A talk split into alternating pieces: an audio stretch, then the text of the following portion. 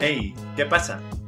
Estás escuchando Arte entre Amigos, el podcast en el que dos amigos arquitectos te acercarán un poco más al arte con un toque informal. Para las personas que aman el arte y para las que aún no saben que lo hacen. ¿Te atreves?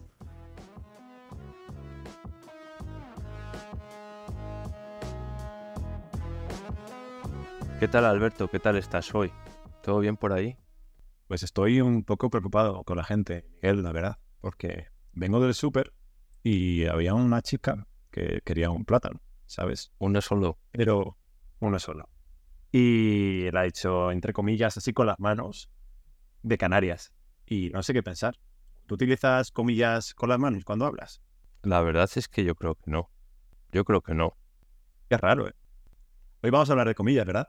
Sí, el tema de hoy va a tratar de un personaje que utilizaba como su sistema de lenguaje las comillas. De Virgil Abloh, exactamente vamos a hablar hoy. Del gran Virgil. Lo primero que me gustaría decir que para mí era una persona desconocida. O sea, conocía pues su faceta estilística en la moda y ha sido una sorpresa muy grata.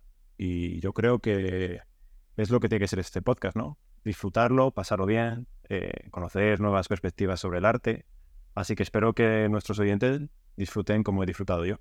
Exacto, viene a tratar este podcast de la creación, de la innovación, desde muchos puntos de vista, como por ejemplo la música, que fue DJ, la arquitectura, porque hizo un máster de arquitectura, la ingeniería, porque fue ingeniero, sobre todo la moda, porque fue un auténtico gran diseñador, un director creativo y muchos otros puntos.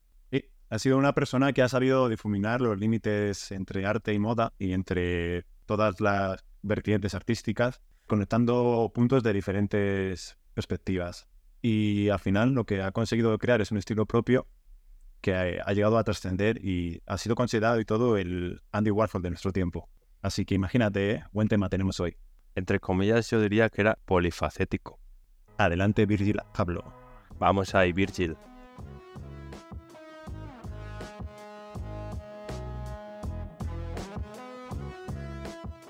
Lo primero que tenemos que tratar cuando hablamos de Virgil Abloh es su contexto, porque va a ser un tema fundamental a lo largo de toda su obra. Y hay que decir que nació en Chicago en los años 80, en Illinois. Y sabes que hubo esa época en Chicago, ¿no? Había viento, ¿no? porque Chicago es la ciudad del viento. Y aparte de eso, estaba The Goat, His Royal Airness, Michael Jordan. Sí, sí. Lo que posiblemente sea el mejor equipo de baloncesto de toda la historia ¿eh? y con un héroe muy particular, que ya veremos que será el héroe de muchos niños y también de Virgil Abloh. Me estoy imaginando a Virgil diciendo, ¡Mi héroe! Sí, ¿verdad? Ese pequeño ahí en plan, ¡Michael! Bueno, también hay que hablar que en los 80 y en los 90 nace el hip hop, que va a ser también fundamental para la obra de Virgil. Porque en el fondo es un tema recurrente que va a seguir tratando, ¿no? Porque hemos dicho en la introducción que ha sido DJ y el tema del hip hop lo que hacía era utilizar trozos de canciones como beat, que veremos que al final utilizar una obra ya hecha va a ser fundamental. De hecho, Virgil principalmente consideraba que la música y la moda eran las dos formas de expresión artística que mejor podían utilizar los jóvenes de hoy en día. Y de hecho, aparte de diseñador o director creativo, a nivel de moda, de fashion. El tema de la música era un tema principal en su obra a nivel vital. Y de hecho aparece, eh, se le puede ver en muchos sitios, en YouTube lo podéis buscar como Flat White en Boiler Rooms y es, es un máquina en realidad. Es un máquina, es un máquina. Es, es una persona súper creativa y utiliza el mismo criterio y proceso creativo tanto para la música como para el resto de sus proyectos.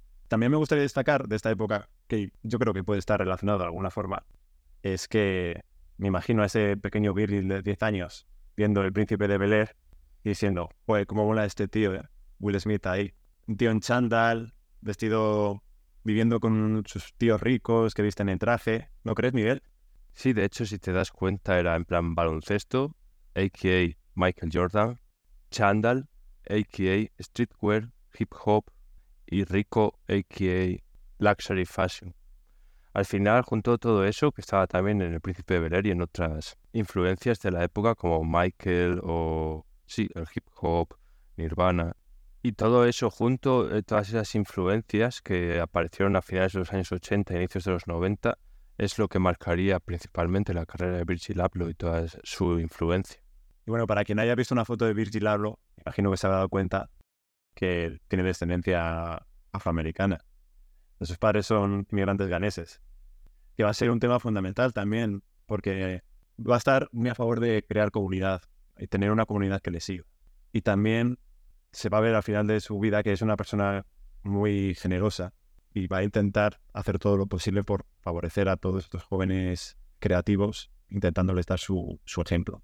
Sí, de hecho buscaba la inclusión social y racial y fue uno de los tótems, uno de los iconos del Lives Black Matter y también quería la inclusión social en el tema de la moda, de tal manera que fuese accesible para todos los públicos, no solamente para gente con mayor poder adquisitivo. Sí, es curioso porque a la moda llega de una forma un poco extraña, ¿no? Porque él em, se mete a estudiar ingeniería en Wisconsin y luego hace un maestrado de, arquitectura, ¿no? Suena un poco a película de comedia, ¿no? Pero en realidad empezó la carrera de ingeniería porque él decía que quería hacer sentir bien a sus padres, que eran inmigrantes venidos de Ghana y que siempre habían imaginado tener un hijo que fuese ingeniero.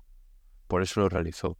Sin embargo, él siempre buscaba un camino mucho más creativo y de hecho al acabar la carrera de ingeniería hizo el máster sobre arquitectura en el cual ya empezó a tener influencias y en el cual empezó a ver cómo crear, no solamente a nivel de edificios, sino cómo utilizar diferentes medios para su expresión. Él lo decía, ¿no? Decía que la arquitectura, más que una profesión, para él era una manera de pensar. Puedo imaginar perfectamente, porque lo hemos sufrido, que hacer maquetas, eh, temas de presentación de tus ideas, de cierta forma ha tenido una influencia bastante grande el proceso creativo de Virgil.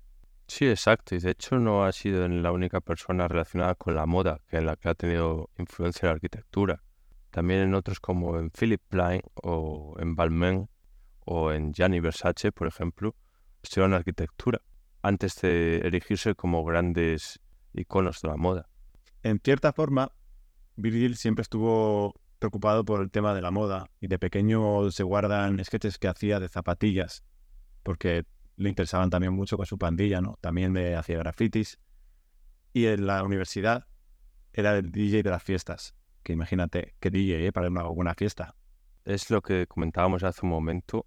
Yo me lo imagino, ¿no? En su juventud, en los inicios de sus teenagers, que con toda esa influencia del baloncesto, NBA, hip hop, streetwear, como un chaval con pocas posibilidades al inicio llega a mucho más como el príncipe de Bel Air, empezaban a diseñar maquetas, diseñar diferentes modelos de sneakers, de zapatillas y se los enviaban a Nike, de hecho. Y era como el inicio de, del todo, ¿no? Como se veía ya una actitud muy emprendedora que al final tendría sus frutos. Y eso que Nike no les prestaron atención a los diseños del joven Virgil. Es curioso, porque después la propia marca de Nike le propondría eh, crear y revisionar 10 iconos suyos, ¿eh? ¿Cómo cambia la vida? Ya ves, eso ha pasado siempre, ¿no? Que muchas veces cuando en teoría eres un don nadie, por decirlo de alguna manera, te ignoran y después cuando empiezas a tener ya crédito social, como tenía ya Virgil en ese momento, después de haber conocido a Kanye y haber trabajado en algunas firmas, ya tenía una repercusión social muy grande. Sí, aquí está yo creo que el punto de inflexión en su carrera, que es conocer a Kanye West, a Kanye West, también dicho que le conoció precisamente mientras estudiaba arquitectura. Todo surgió cuando eh, Flat White o Virgil Abloh, como queramos llamarlo, hizo eh, un modelo para imprimir una camiseta en una tienda y fue un modelo perfecto, el cual no tuvieron que ajustar de ninguna manera y lo contrataron, le ofrecieron trabajo, porque lo vieron con unas actitudes fuera de lo normal. Y mientras se realizaba diseños en esa tienda, Don C, un colega de Kanye West, lo conoció y obviamente se sintió atraído por su creatividad. Y así a través de, este personaje de Don C es como se conocieron Kanye West y Virgil Abloh. Es curioso cómo estas dos grandes personalidades eh, deciden irse a, Fendi como becarios, cobrando 500 euros. Que bueno, a Kanye West, que ya era famoso, eh, le daba un poco igual, pero Virgil no tenía todavía esa fama, pero prefirió aprender de maestros, que ya veremos que también es muy importante en su proceso creativo, y ahí empezó a surgir una verdadera relación fraternal, casi se podría decir. ¿Cómo se nota que este podcast es europeo y no americano, eh? Porque lo que cobraban eran 500 dólares. Pero sí, Kanye de hecho ya era un personaje reconocido, un rapero muy influyente eh, a nivel musical en toda la industria de la música y no le importó nada bajarse al barro, digamos de alguna manera, para aprender y para coger influencias de esta firma italiana de lujo, de moda. Y a partir de ahí empezarían a colaborar juntos Kanye y Virgil, lo que originó una de las sociedades más prósperas de, de la moda de los últimos 20 años.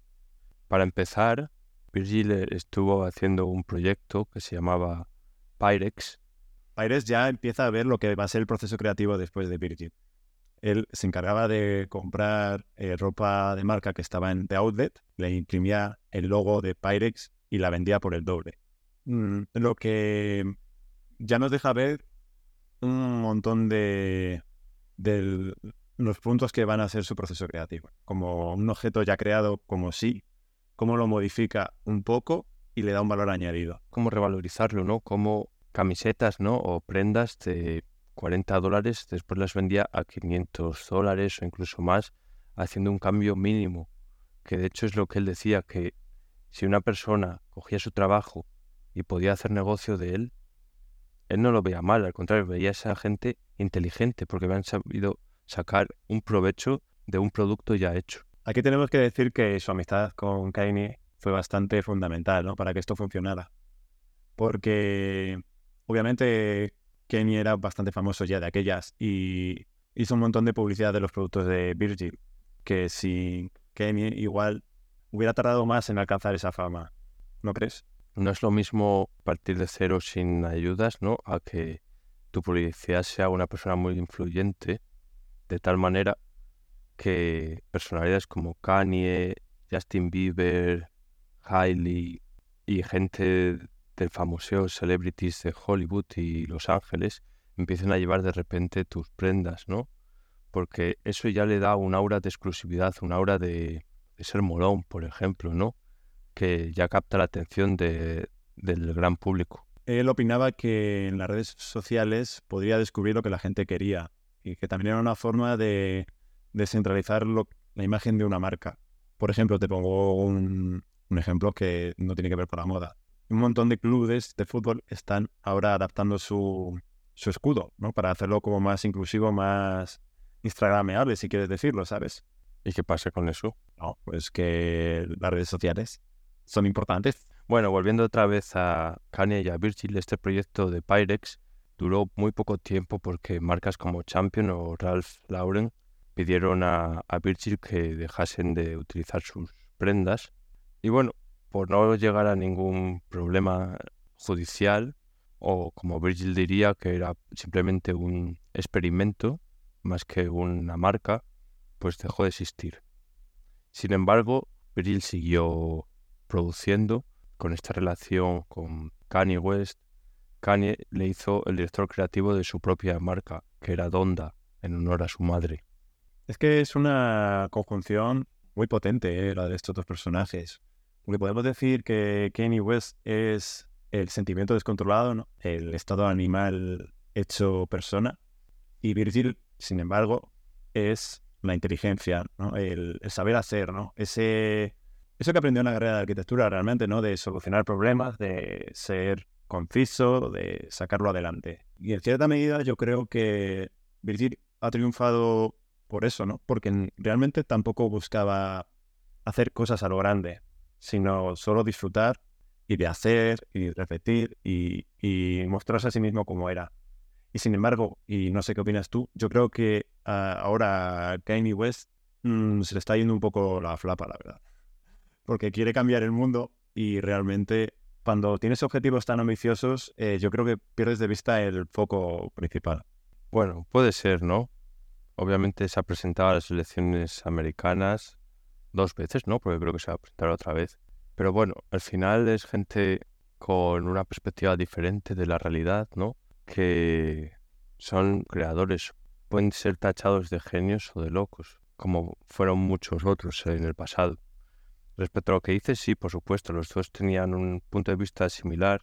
Kanye era más impulsivo, más emocional y, y Virgil era más cerebral, lo cual hacía que fuera una pareja muy buena, que trabajase muy bien y los dos buscaban el mismo objetivo, que era poner en perspectiva la comunidad, poner en perspectiva lo que se lleva en la calle y hacer de eso también un look, como se ha visto por ejemplo con Kanye con Yeezy, la colaboración de zapatillas con Adidas, las cuales ha hecho de unas sneakers que fueran espectaculares. O como hizo Kanye con unas zapatillas con Louis Vuitton que ahora tienen un valor de 20 mil dólares. Esto es curioso porque al final estos objetos de moda se convierten en objetos artísticos, ¿no? Bueno, de coleccionista, sí. Y esto es importante para Virgil porque él decía que había dos tipos de consumidores, ¿no? los puristas y los turistas. Los puristas se puede definir como aquella persona que sigue a la última, cada avance, cada novedad, está muy interesado en la historia que hay detrás. Y los turistas, sin más, pues la persona que pasa por ahí le gusta. Y Virgil creía que el arte hasta cierto punto en el pasado había sido eso. O sea, yo me imagino que había gente que estaba muy especializada en los cuadros de Velázquez y había gente rica sin más que le apetecía tener un Velázquez porque molaba. Sí, o porque les daban un estatus social. Y le daban un estatus social, claro. Y ahora lo que han conseguido crear gente como Virgil es este mismo concepto traspasarlo a la moda, lo cual es bestial. Sí, estoy muy de acuerdo porque, por ejemplo, si pensamos en hace 15 años, eh, Alberto, a la gente que veíamos llevar bolsos de Louis Vuitton o Versace, etcétera, era gente muy mayor, gente de 60 años, 50 y pico, y ahora lo vemos en gente de 18 o de 20. Vamos, y quien dice estas marcas dicen otras, lo cual supone que Virgil cambió la perspectiva de la sociedad y cómo hizo de la ropa también un objeto artístico, un objeto de colección, un objeto de estatus social de alguna manera, aunque él realmente quería que fuera de inclusión social. Y todo esto de lo que hemos hablado se ve perfectamente en su marca personal, su proyecto más ambicioso y que mejor le representa, que es Off-White, fundada en el 2012 y que viene a decir básicamente que es el espacio gris. Sí, el espacio gris entre el negro y el blanco conocido como el color off-white, como sería como blanco apagado de alguna manera. Blanco roto. Blanco roto, blanco apagado. Y que se caracteriza también por las flechas, creando perpendiculares. Eh, este es el proyecto más ambicioso de Virgil Abloh, incluso por encima de, de Louis Vuitton, desde mi punto de vista, en el cual cambia la perspectiva de la moda para siempre, siendo la primera gran casa de, lujo de moda que aparece en Internet, siendo su aparición en las redes sociales. Y se trata de ropa urbana de alta gama, de tal manera que capta la atención de las generaciones más jóvenes, de los millennials, de la gente que empieza a tener dinero, o bueno, o al menos quiero considerarme todavía joven, y tú también, Albert. Somos jóvenes todavía. Y es el resumen perfecto de su proceso creativo también, como utilizando cosas ya existentes, como por ejemplo son súper famosas sus camisetas de la Mona Lisa y de Caravaggio, añadiendo un par de detalles, les da otro significado. A mí me parece muy interesante mm, no el objeto como sí, sino el proceso que utiliza. Y ya desde el propio nombre de la marca, de Off-White, define lo que es. A mí eso me gusta. Virgil no creía que hubiera blancos y negros. No tenía una concepción cerrada de la cultura y le gustaba tener una visión casi como de niño, ¿no? Sin prejuicios y como volver a un estado de diversión, pasárselo bien y, mostrar su, propia infancia. Y me parece muy interesante este trabajo porque creo que hoy en día estamos virando hacia una sociedad que es mucho más polarizada, ¿no? Donde cada vez este espacio gris es menor. Y yo creo que es necesario tomar esta perspectiva, ¿no? De hecho, Virgil, en su proceso creativo, explicaba que uno de los puntos era retraerse a tu adolescencia, a tu niñez, de tal manera que pudieras reflejar de alguna manera qué es lo que te gustaba en ese momento, cuando no estabas influido de una manera tan grande, tan abundante por la sociedad y lo que dictaba el mundo en general. De esta manera lo que quiere explicar es cómo editando ciertas partes, aprovechándose de lo ya existente, haciendo algunas modificaciones desde su niñez, producía objetos artísticos. Sí, es lo que hemos mencionado antes un poco, ¿no? Ha acercado lo que era el mundo del lujo rígido a los jóvenes, lo ha hecho que deseen lucir este tipo de ropa porque más allá del estatus que da, es una ropa cómoda. Es una ropa que tú te pondrías para estar cómodo. Y eso es muy interesante porque has sabido entender la necesidad de estos jóvenes que empiezan a tener dinero y no quieren ponerse un traje cruzado inglés, ¿sabes? También que gente que tenga muchísimo dinero no quiera solamente llevar trajes, sino también unas zapatillas y un chándal, aunque sea de super lujo. Y por otra parte, empezó a tener mucha relevancia por las zapatillas en Off-White. Y aquí podemos volver a lo que mencionábamos antes, cuando Nike buscó a Virgil Abloh para rediseñar 10 modelos súper importantes de la firma, que eran 8 de Nike, uno de Converse, que también pertenece a Nike, y otro de las Air Jordan 1. Imagínate lo que fue para Virgil rediseñar la zapatilla de su ídolo. ¿eh? Tuvo que ser increíble. Tuvo que ser maravilloso para Virgil el tener la oportunidad de rediseñar las zapatillas de Michael, de Michael Jordan. Pero sin embargo, al principio rechazó esta propuesta. Y preguntarás, ¿está loco este tío? ¿Por qué? Pues no, lo que pasa es que admiraba tanto el trabajo que había hecho Nike que lo consideraba una obra maestra que no quería destrozarlo. Y al final accedió con una condición que es otro de sus puntos en el proceso creativo, que es la aproximación del 3%. Esto quiere decir que a la hora de editar o, de crear nuevos proyectos, arte, editaría únicamente un 3% de lo creado, es lo que hizo con estas 10 zapatillas también. Puede ver en algunas zapatillas de Nike que son muy reconocibles, como pone por ejemplo Air, después con la brida súper famosa de Off-White, también en los, eh, en los lazos que pone So Laces, como que al final está indicando una forma como constructivista. Es un proyecto artístico súper interesante que merece la pena estudiar. Unas eran por sustracción, sustrayendo solo el 3% de la zapatilla conseguía generar un objeto nuevo sin que la propia zapatilla perdiese su identidad, que es lo que Virgil temía. Y por otra parte le daba un carácter diferente, por supuesto, como ocurrió también en otros trabajos que tuvo como para eh, Mercedes, en el que rediseñó un coche de la firma Mercedes-Benz, en el que se veía, por ejemplo, en las ruedas que ponían ruedas, Mercedes-Benz, en los focos aparecían unas X como si fueran los ojos, etc. O para también la firma de muebles IKEA, súper famosa en todo el mundo, que diseñó alfombras, diseñó sillas en las que, por ejemplo, editaba también un 3% solo, en el que silla de madera básica en la que una de las patas tenía una calza que es para sujetar una puerta. De alguna manera ya no era la típica silla, sino que era algo diferente. A mí lo que me interesa realmente es el proceso que hay detrás. Su capacidad de conectar puntos que parecen inconexos y trayéndolos a su infancia, ¿no? O sea, que es que es bestial. Actualizas un objeto ya creado, elevándolo a un nivel increíble y siendo súper creativo. Que parezca que solo ese 3% es muy poco. Pero realmente muchas veces somos demasiado ambiciosos y pretendemos hacer una cosa que sea totalmente novedosa, en plan del 0 al 100, cuando es mucho más fácil una cosa que ya funciona, modificarla del 97 al 100%. ¿Lo crees? Sí, como diría el arquitecto Mies van der Rohe, less is more, menos es más. Lo cual es lo opuesto a otra corriente creativa que es el horror back, de la cual yo prefiero el less is more, la verdad. Se ha dicho. Yo también. Y bueno, siguiendo con el proceso creativo de Virgil, es evidente que siempre busca volver a, su yo joven, a su yo infantil, pero también buscaba tener un mentor, el entender la ética y no la estética solo. Sí, lo que hemos dicho al final es tener una figura reconocida y entender lo que había detrás, por qué hacía eso, ¿no? No cómo quedaba. Que consiste en no solo reproducir sin exponerte a ti mismo, sino entender por qué lo hace, recrear sus ideas, pero con tu trasfondo, ¿no? Con tu experiencia vital.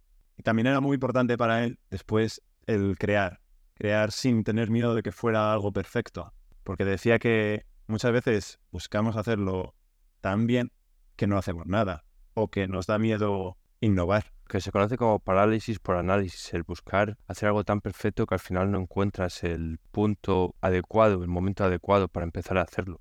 Y eso en realidad para Virgil y en general es un error, porque para tener éxito muchas veces hay que fracasar. Off-White no fue la primera empresa de Virgil. Primero envió zapatillas a Nike y lo, lo obviaron, le ignoraron. Después con Pyrex tuvo que cerrarlo también. Con Donda, bueno, funcionó. Y con Off-White es cuando funcionó de verdad también. O sea que al final es ponerse a actuar y la prueba error mucho hasta que consigues demostrar, o bueno, más que demostrar, consigues compartir tus ideas. Yo creo que su empresa Pyrex se entiende muy bien esto, ¿no? Como dices, tuvo que cerrarlo, pero le sirvió de, para aprender un montón. Y la clave ahí era hacer y repetir, porque no, cada vez que hacía un nuevo diseño, no lo innovaba de cero. Era igual que el anterior, modificado un poco. Y yo creo que tiene que ver también todo este tema de la imperfección con buscar convertirte en lo mejor, en la mejor marca de repente de sudaderas. Porque eso es muy complicado competir en un nicho donde hay tanta competencia. Yo creo que lo importante es hacer un trabajo sincero que te represente y que genere una comunidad. O por lo menos esa era la visión de Virgil. Sí, exacto, algo que sea reconocible. No es hablar de 20 situaciones diferentes, sino ser conciso, el, el que te reconozcan como marca, el establecer una imagen de marca, que es muy importante. Así era como Pyrex, que se veía muy claramente como es con Off-White, tanto con el logo de la cara y las manos hacia arriba, las cruces, o también el Off o el White, y como llevaría más adelante a otras firmas también. Claro, porque él utiliza este proceso para todo, que es lo, lo guay y lo que a mí más me interesa, que puede trabajar para Louis Vuitton como para trabajar para su propia marca y va a hacer el mismo trabajo y que es reconocible. Exacto, de hecho cambió mucho la imagen de Louis Vuitton, que en año y medio duplicó sus ganancias del grupo LVMH debido a, Virgil, a Virgil Abloh, el cual, eh, además, fue el primer director creativo de una casa de lujo francesa de origen afroamericano. Su impacto en el mundo de la moda eh, principalmente, pero en la cultura ha sido bestial. Tristemente, falleció a los 41 años por un sarcoma que no mantuvo en secreto, pero dejó un legado detrás espectacular, ¿no? Que lo compartió, porque, como he dicho al principio del podcast, estaba preocupado por que los jóvenes tuvieran esas inquietudes y que fueran creativos, y en especial con los grupos sociales más desfavorecidos. En los últimos años de su carrera profesional y vital, empezó a hacer charlas a nivel global. Entre las más famosas está una que dio en Harvard, en la que explica los siete puntos para el diseño para el lenguaje personal, en el cual explicaba cómo él veía que había que plantear una marca y cómo desarrollarla, cómo ser creativo. Virgil quería que estas ideas de creatividad, estas ideas de expresión, fueran accesibles a todos los públicos y que produjesen un tipo de esperanza, un tipo de sueño en los más jóvenes, que volviesen a, su yo más infantil en el que tenían sueños sin ser conscientes de las limitaciones que la sociedad podía provocarles. Y yo animaría a todos los que nos escuchen a que se vean la charla porque está en YouTube, que recoge todos estos puntos. Como el que mencionabas en la introducción de las comillas de Canarias, que son la forma de expresarse, es la forma de crear un lenguaje que tiene Virgil en su proceso creativo.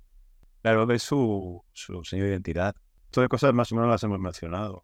Él hablaba del ready-made, que es un proceso que tiene que ver con lo que hacía Duchamp, ¿no? De un objeto que ya existe, si lo modificas o lo cambias de contexto, se convierte en una obra de arte, que es muy interesante. Sí, que para los que no lo conozcan, Marcel Duchamp era un artista, el cual, así ni corto ni perezoso, plantó un urinario en un museo y lo llamó La Fuente algunos pueden decir que es perezoso, podría ser. ¿Otros un genio? Pues también. Yo no estoy para juzgar, así que...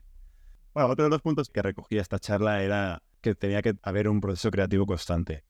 En estas charlas y entrevistas que dio Virgil, él decía que siempre llevaba en su iPhone apuntado y era su herramienta de trabajo.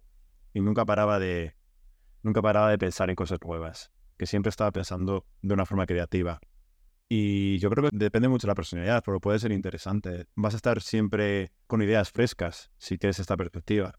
El hecho de seguir creando constantemente. Recuerdo un profesor que teníamos, Alberto, tú y yo, que decía siempre que un arquitecto es un arquitecto siempre. Que de tal manera que no paras de pensar como tal.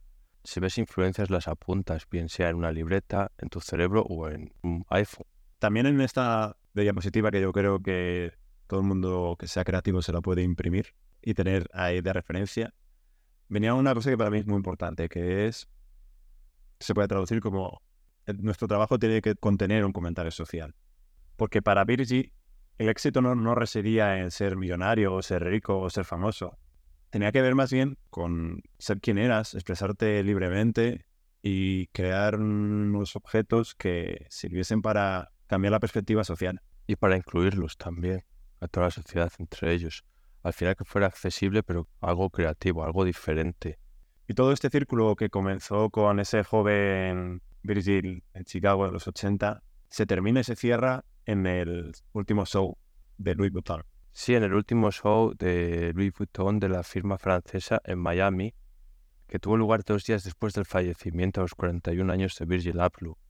Este show este desfile de primavera-verano para la moda de hombre de, la firma francesa se conoció como Virgil Was Here, Virgil estuvo aquí en español, que representaba primero con unos hologramas el sueño de un niño hasta que consigue crear o alcanzar su sueño, que al final es lo que ocurrió con Virgil, alcanzando su sueño con Louis Vuitton y trascendiendo al público, trascendiendo a, a lo que era anteriormente una firma de lujo y cómo incluyó la moda de la calle con la moda de la alta costura, fusionándola y haciendo que todo fuera uno. Lo que consiguió al final fue crear un arte, una moda que fuera apetecible para todos los públicos, tanto para la gente de la calle como también para gente ultramillonaria. La verdad es que el propio nombre ya del desfile indica la marca que ha dejado Virgil ¿no? en este mundo. Y es una pena que falleciera tan joven porque habría, me habría gustado ver hasta dónde podría haber llegado. Porque con estas ideas y esta manera de hacer, yo creo que se podría haber convertido en un personaje fundamental de la cultura del siglo XXI. Mucha gente lo considera que hubiera sido el Karl Lagerfeld del XXI por cómo hubiera trascendido a nivel social, artístico, cultural y de la moda. Y puede ser, pero definitivamente ha sido el personaje a nivel artístico y de la moda de la segunda década del siglo XXI sin ninguna discusión. Correcto. Es que ha cambiado el paradigma de la moda. La gente ahora se compra un chándal que vale 500 euros. Pero igual se lo compra solo por el logo, no, no entiende lo que hay detrás, que es un poco lo que sería el turista, ¿no? Claro, ha creado la ropa como un objeto artístico, de tal manera que hay gente que en vez de comprar un cuadro, para ponerlo de decoración en casa, se compra unas Air Force por Off-White o Supreme con Off-White o lo que quieras y lo pone de decoración. Unas zapatillas de, sí, de 3.000 euros en vez de un cuadro. Personaje que yo animo a todo el mundo que descubra si no lo conoce. Yo te quería preguntar, porque hemos visto que es fundamental en su marca, ¿no? Esas comillas que hablamos al principio y que hemos mencionado. ¿Tú qué crees que significa? ¿Qué te pica a ti con eso? A mí me parece que es como su forma de lenguaje, ¿no? De hacerlo característico, de hacerlo reconocible, como puede ser las rayas de Adidas, por ejemplo, que lo hace reconocible. Cualquier objeto de Virgil Abloh tiene esas comillas, porque las bridas aparecen en Off-White y en los proyectos con Nike, pero por ejemplo en IKEA o en Mercedes, etcétera, aparecen las comillas. Y a su vez lo veo también como una ironía de la vida, porque no hace falta decirte que unas zapatillas son for walking, para caminar, o que las ruedas de un Mercedes son ruedas. No sé si me explico. Quiere poner un poco de juego, quiere hacerte pensar de alguna manera que una bolsa igual no es solo una bolsa, sino que es porque le hemos dado ese uso, pero podría tener otro. ¿Y tú cómo ves, cómo entiendes el tema de las comillas, Alberto? Pues estoy bastante de acuerdo con esto último que has dicho. Yo creo que es un trabajo conceptual muy interesante. Al final de cómo establecemos un uso para un objeto y no nos replanteamos que pueda servir para más. Obviamente, todo el mundo sabe que un, lazo de una zapatilla sirve para atarse una zapatilla, es obvio. Y es gracioso y yo creo que está relacionado también un poco con el tema de, del surrealismo, como hablamos en el otro capítulo, como lo que decía René Magritte ce n'est pipe, esto no es una pipa, pero ¿qué no es una pipa? La frase, la pipa que está dibujada, ¿entiendes ese fuego conceptual que hay detrás? Estoy de acuerdo, como por ejemplo en algunas tiendas que pone off-white y debajo tienda, con tienda tachado. Correcto, un crack. Una persona que ha trascendido el mundo del arte, no solamente quedándonos en el mundo de la moda, sino en todos los ámbitos posibles, música, escultura, arquitectura, diseño, ropa, por supuesto. Un personaje que ha cambiado para muchos la forma de entender el arte y la moda, por supuesto, y al cual se le echará de menos. En definitiva, Viril es de ese tipo de personas que te enganchan ¿no? a seguir la cultura, te ayudan a replantearte tus ideas y que son cada día más necesarias. Necesitamos gente que nos haga ver que no estamos siempre seguros de lo que pensamos. Necesitamos más gente como Virgil y yo creo que en este podcast seguiremos trayéndolo. Para honrar a Virgil, si queréis, el próximo café que os pidáis, pedíroslo flat white. Chao chicos.